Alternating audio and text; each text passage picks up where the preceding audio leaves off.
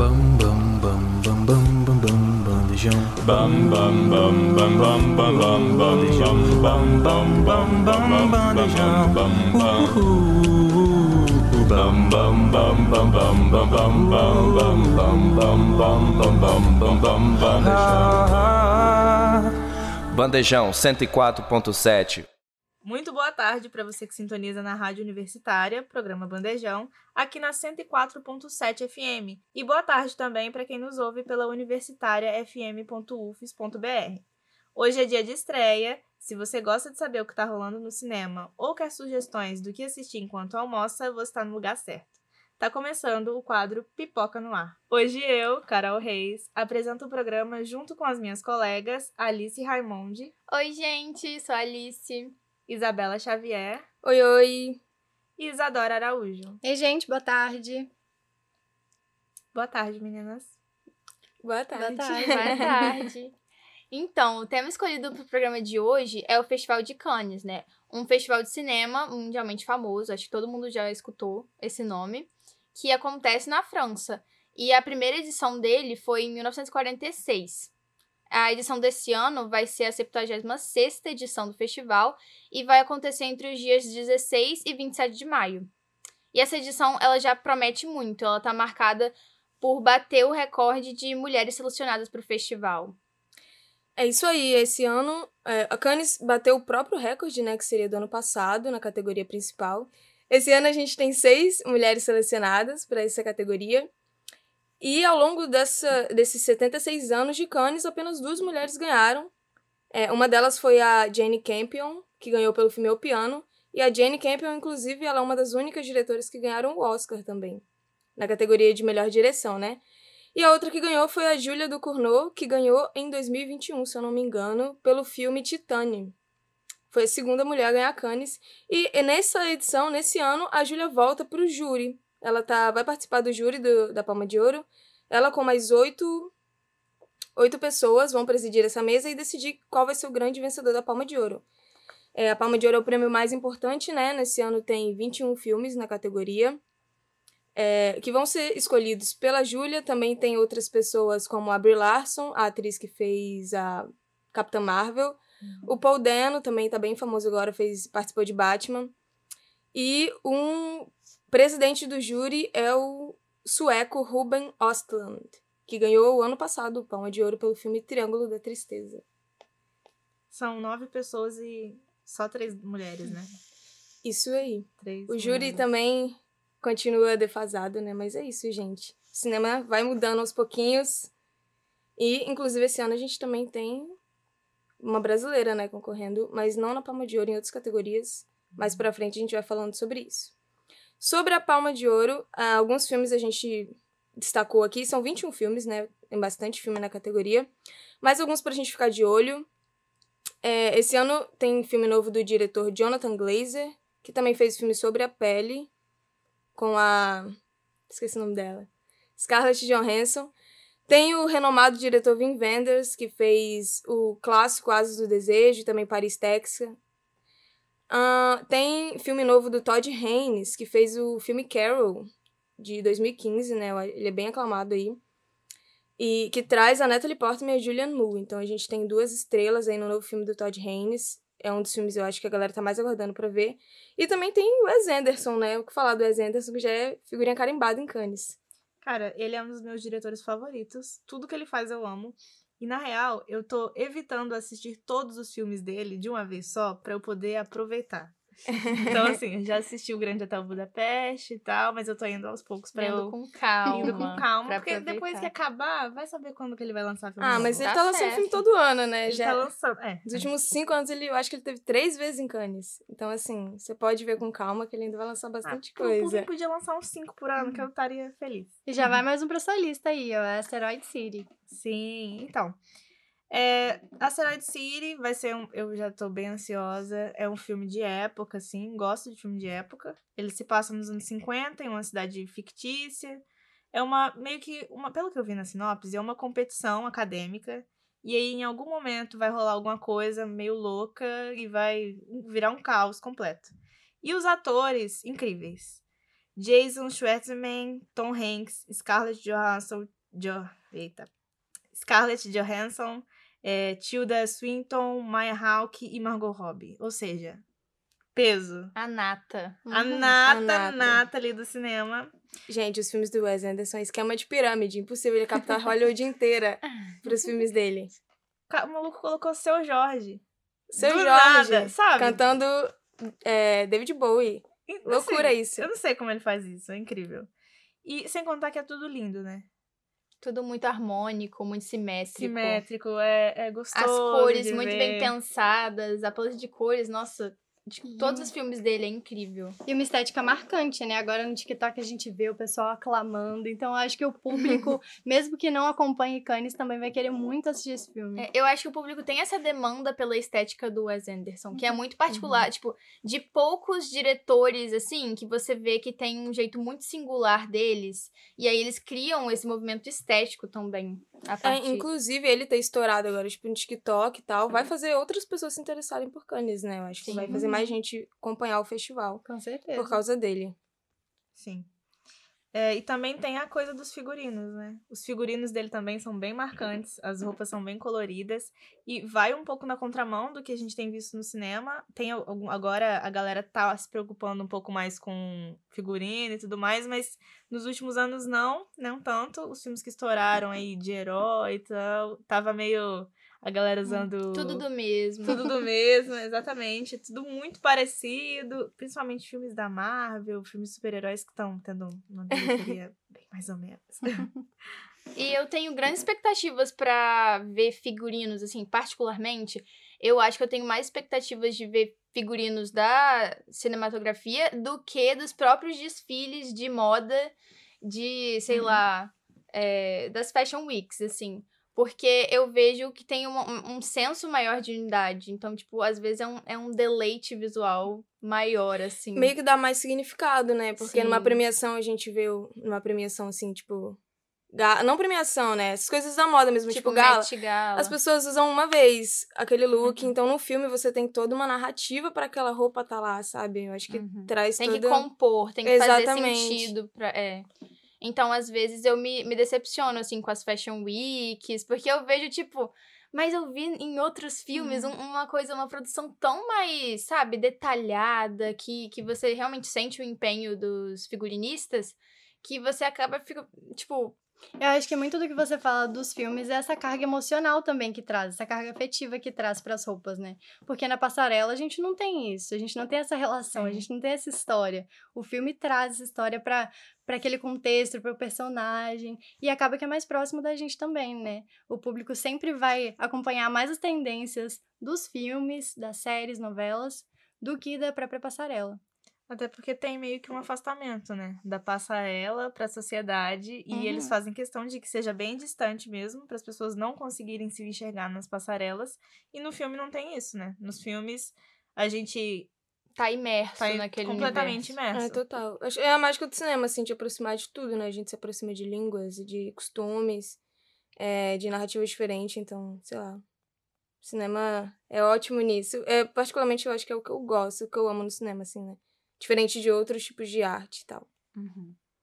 Voltando então para os filmes indicados, a gente tem um longa-metragem francês chamado Jeanne du Barry, dirigido e estrelado por Mai Win, que vai abrir a competição. E esse filme ele já veio meio polêmico, que ele vai marcar a volta do Johnny Depp após a briga judicial com a sua ex-mulher, né, Amber Heard, que a gente viu acontecendo aí nos últimos anos. Então, depois de três anos longe das telas, ele vai voltar com esse drama histórico, bibliográfico, que vai falar um pouco sobre a ascensão de Madame du Barry e as suas relações com a corte, com o rei Luís e toda aquela aquela história mesmo de corte de realeza.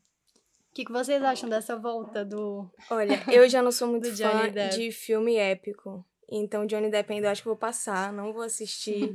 vou esperar as críticas, o que a galera. É. Se for bom, talvez eu veja, mas. Eu acho muito controverso esse casting, porque, assim, menos de um ano desde toda essa, essa briga judicial.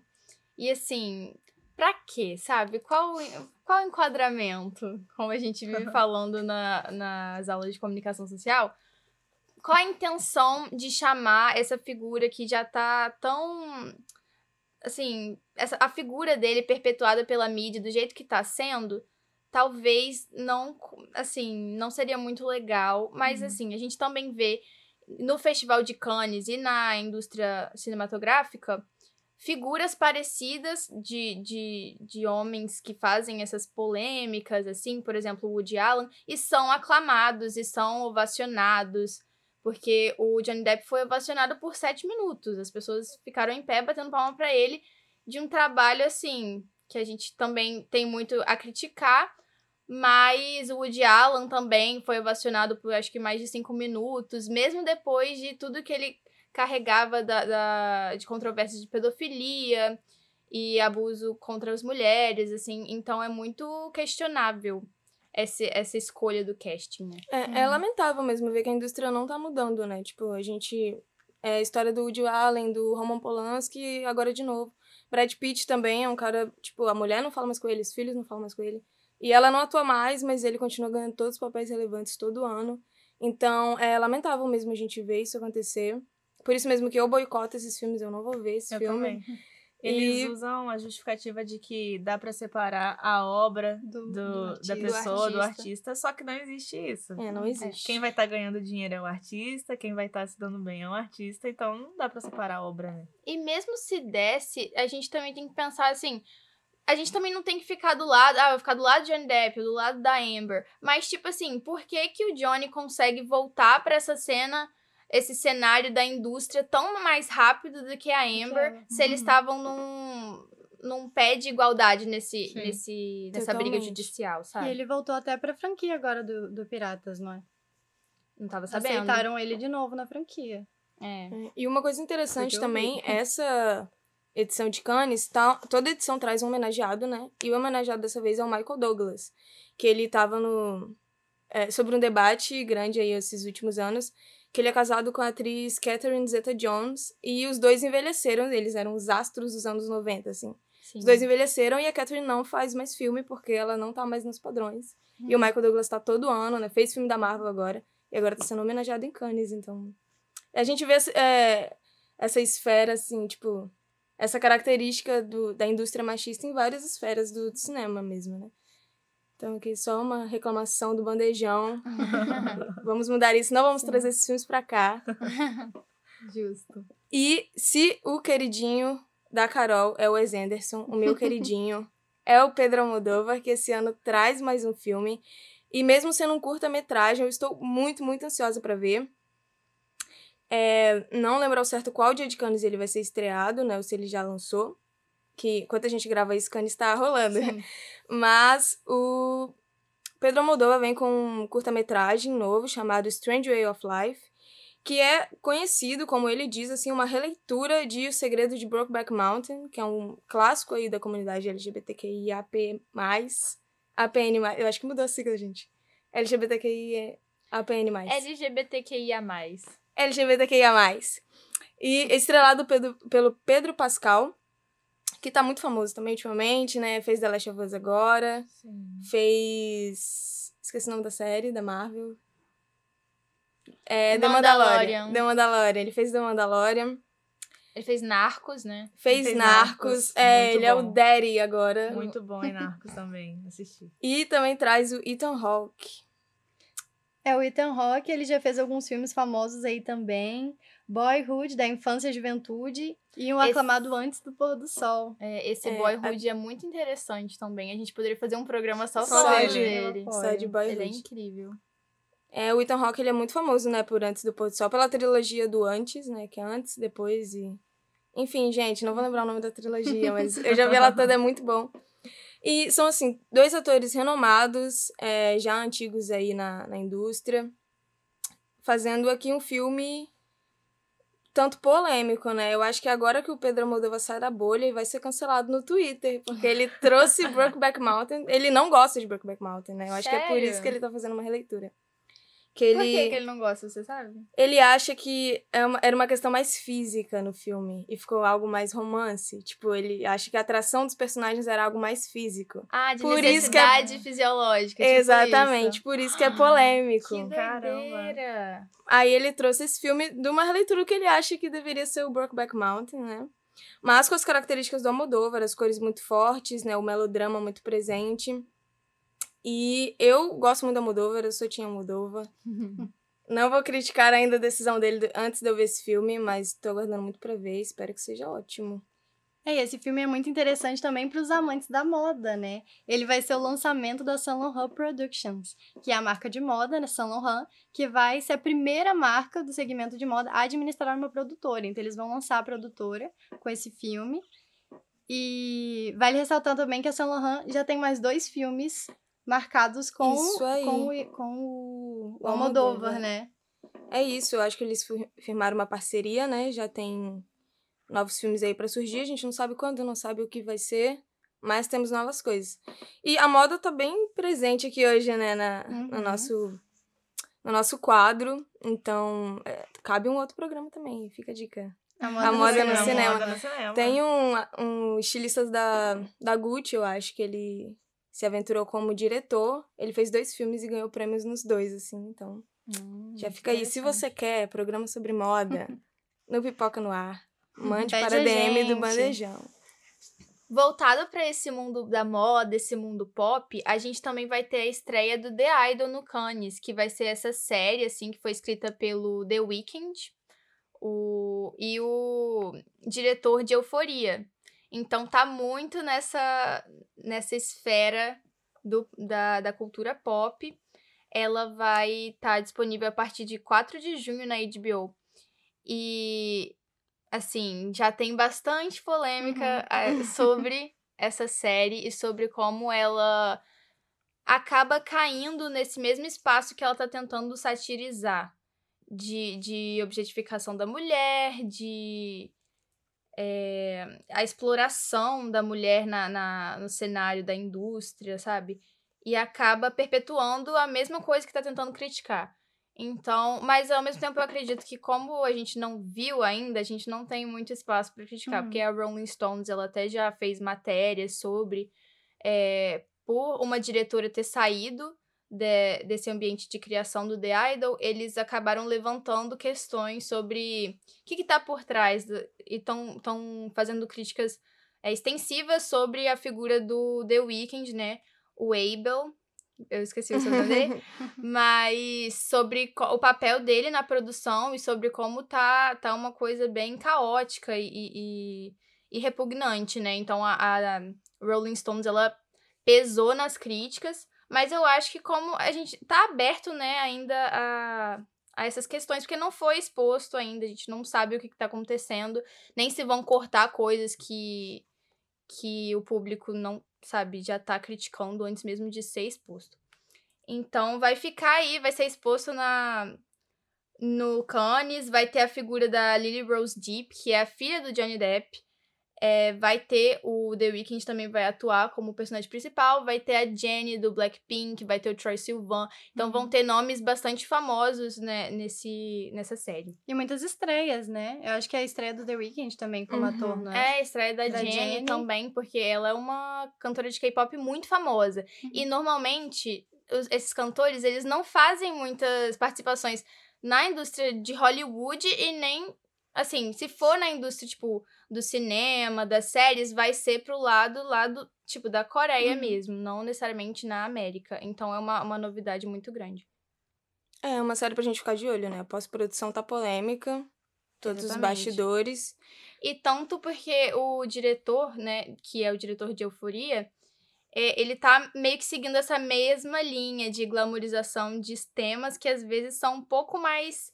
É, tem mais nuances por trás e que às vezes ele acaba glamorizando coisas que não são boas de ser glamorizadas. É, né? totalmente. Eu tava ansiosa pra ver The Idol por causa do Sam Levinson mesmo, porque eu gostei muito da primeira temporada de Euforia. Mas a segunda foi péssima. Sim. Aí agora eu não tô mais animada pra ver, mas eu quero muito ver o Abel, né? Nossa querida Abel. Minhas queridas. E Tesfaye. é isso, vamos ver o que vai rolar, né? Lembrando que The Idol série, né, não, não compete, ela não, é, não foi indicada, ela tá lá pra ser lançada. E isso, né? Em Cannes é legal, isso é, é pela visibilidade também. Uhum. Muita gente vai lá estrear lá, porque sabe a repercussão tamanha, né? Todos os críticos do mundo estão lá. Então é isso. Bom, e agora, avançando para o fim do quadro, é, a gente separou alguns filmes de direção brasileira que também estão participando do festival. É muito legal ver essa representatividade, né? Não é todo país que vai ter Uhum. a sorte de ter alguém lá no festival, mas o nosso tem essa sorte. Emplacamos três filmes aí. É isso aí. O primeiro filme, então, brasileiro, é do Karim Ainu, cearense, já indicado para o Festival de Cannes outras vezes, como no filme Madame Satã, que foi muito aclamado na época que ele foi lançado. E dessa vez ele vem com Firebrand, que é a sua primeira produção em língua inglesa. Vai ser um romance de época em inglês. É, e aí vai contar a história do casamento do rei Henrique VIII e sua sexta e última esposa, Catherine Parr. Eu vi uma entrevista que ele gostou muito de fazer esse, esse filme, que para ele foi muito importante para mostrar a, a Catherine Parr como uma mulher forte dentro desse romance. Então a gente vê que não vai ser tão focado no rei, vai ser focado ali na história do casamento dos dois, na relação dos dois. E ele tem ali é, dois artistas, né, principais ali que são muito aclamados, que é o Jude Law, que fez o Dan em Closer, é, Perto Demais, e a Alicia Vikander, que é a Lara Croft, né, desse último Tomb Raider que lançou. Tem também a Michelle Ri- é, Williams, do Rei do Show, é o Sam Riley, que fez Malévola, o Corvo de Malévola. Então, o Corvo de Malévola. Então tem um, um elenco também muito aclamado, muito conhecido. É, eu tô bastante ansiosa por esse filme também. É, ju- junto com o do Pedro Almodóvar, né? Mas eu adoro Karim Inus. Eu acho que muitos diretores brasileiros vão fazer filme fora depois que tem um filme estourado aqui, né? Caso de, sei lá, Tropa de Elite. É, Cidade de Deus, né? O Fernando Meirelles fez Cidade de Deus, que é um baita filme, e ele saiu pra fazer filme americano, assim, né? O Karim Ainuz, ele já fez vários clássicos aqui. Recentemente ele lançou A Vida Invisível, que também foi pra Cannes, é um filme maravilhoso. Tem a Fernanda Montenegro também. Diva. Nossa, é, eu chorei muito, juro. Acho que foi um dos finais de filme brasileiro que eu mais chorei na minha vida, esse filme. Então ele é um diretor muito talentoso e ele já tem uma carreira muito consolidada aqui, né? Madame Satã, o Céu de Sueli. E agora fazendo filme em língua inglesa, só que em grande estilo, né? Porque quem tem a Alicia Vikander e Jude Law consegue fazer qualquer coisa. Não é? E esse tá indicado a Palma de Ouro, hein, gente? É, daqui Representação também está. brasileira na Palma de Ouro. Então vamos torcer pra um diretor brasileiro ganhar a Palma de Ouro, né? O Brasil nunca ganhou uma Palma de Ouro. Vai ganhar, se Deus quiser. Vai Torcer ganhar. igual a gente torce Torcemos. na Copa. Exatamente. É, fazer um mutirões. É, e o próximo é o Retratos Fantasmas. É um documentário do Kleber Mendonça Filho, contando a história do centro de Recife pela perspectiva de dois cinemas de rua na capital pernambucana. Eu achei muito criativo isso, muito legal. Nossa, é. O Kleber, né, ele é o maior diretor brasileiro atualmente, assim. E, pra minha opinião pessoal, ele é o maior diretor vivo. Maior diretor da atualidade. Eu acho que ele e o Pedro. a- Tem uma diretora francesa também. A Celine Sciamma são os maiores diretores atuais, assim. E o Kleber Mendonça Filho, ele tem três filmes. Os três foram indicados para Palma de Ouro, para Cannes já. Não, acho que eu passei fake news. Os três estão todo ano em Cannes, é, estiveram em Cannes, dois deles entraram na lista dos melhores filmes do ano, pela maior revista de cinema do mundo, que é a Caes do Cinema. Então, assim, ele é um puta diretor. Ai, perdão. Ele é um baita diretor, é, fez Bacurau ultimamente. Incrível. Vocês gostaram de Uhum. Bacurau? Eu gostei de Bacurau, tipo, ele tem três filmes, né? Eu amei Bacurau e pra mim foi o menos bom ainda. Eu acho que os outros dois filmes dele Eu não são assisti os outros. Queria Agora xingar eu eu. vontade. São do caramba. Os outros filmes dele, eu acho ele, assim, realmente muito bom. O filme de estreia dele entrou na lista de melhores do ano, assim, em 2018, né? E depois ele fez Aquários e agora Bacurau. E agora tá com documentário, né, de longa-metragem. Então, o Kleber foi júri do, do, de Cannes ano passado, na última edição. Então, ele realmente é um dos diretores mais influentes do mundo hoje, é brasileiro. Então, tudo que ele fizer, a gente tem que ficar de olho. E é isso. Sim. Outro filme que também tá na categoria Um Certo Olhar é A Flor do Buriti, de René Nader, Messora. E vai trazer a temática indígena do povo Krahô, que vive nas terras indígenas lá do Tocantins. É, e aí, esse filme ele vai trazer uma, um dos temas mais urgentes da atualidade, né? Que é a luta pela terra e as diferentes formas de resistência implementadas pela comunidade da aldeia Pedra Branca. Então vai trazer muito esse tema da cultura indígena e tal. Do norte do Tocantins. É muito importante ter filme falando sobre isso lá, né? Isso. Nossa. Totalmente. Porque senão parece que é uma luta só aqui, que só a gente tá Uhum. vendo isso acontecer, mas é muito bom que, Exatamente. que, Ter que essa vai pra fora. Repercussão. É. Acho que é isso. Sem mais comentários. Bom, o festival é sensacional. Se deixar, a gente fica aqui falando horas sobre o Festival de Cannes. Dá vontade de falar sobre todos os filmes e, e falar as sinopses e comentar. Mas, infelizmente, o programa vai ficando por aqui, gente. Muito obrigada, meninas, pela participação. Obrigada, Isabela. Valeu, gente. Muito bom estar aqui. Espero que semana que vem vocês ouçam Pipoca de novo. Obrigada, Alice. Obrigada, Carol. Foi incrível. Obrigada, Isadora. Obrigada, gente. Vamos indicando aí coisa pra gente fazer no próximo quadro, semana que vem. Vamos aí. E Eu gost- também, e também manda pra gente é, nas redes sociais, nos canais aí do Bandejão, quais do- desses filmes de Cannes vocês estão ansiosos pra ver. Gostaria de agradecer também ao coordenador Pedro Marra e o técnico do laboratório de áudio Robert e a Júlia Brusque, nossa querida, que tá aqui com a gente. Muito obrigada, Júlia. E sigam a gente no Instagram, é arroba Bandejão Rádio. Mandem indicações de filmes, comentários, sugestões, críticas. Críticas, a gente. Tudo bem, a gente aceita críticas também, mas a gente prefere os elogios. É, tá? mas lembre que a gente tá começando, então guarde as críticas pra daqui a quatro programas. É isso, muito obrigada, gente. Boa tarde. Esse foi mais um programa Bandejão na Rádio Universitária, que rola sempre das 12 às 14 horas. E se você gostou, então não esqueça de acompanhar a gente nas redes sociais, arroba Bandejão Rádio, porque esse é um projeto do Departamento de Comunicação Social com os alunos de jornalismo, propaganda e publicidade e cinema e audiovisual. Sob a coordenação do professor Pedro Marra e Lívia Souza. O programa conta com o apoio da Fundação de Amparo à Pesquisa e Inovação do Espírito Santo, via edital FAPES número 12 de 22, Universal Extensão.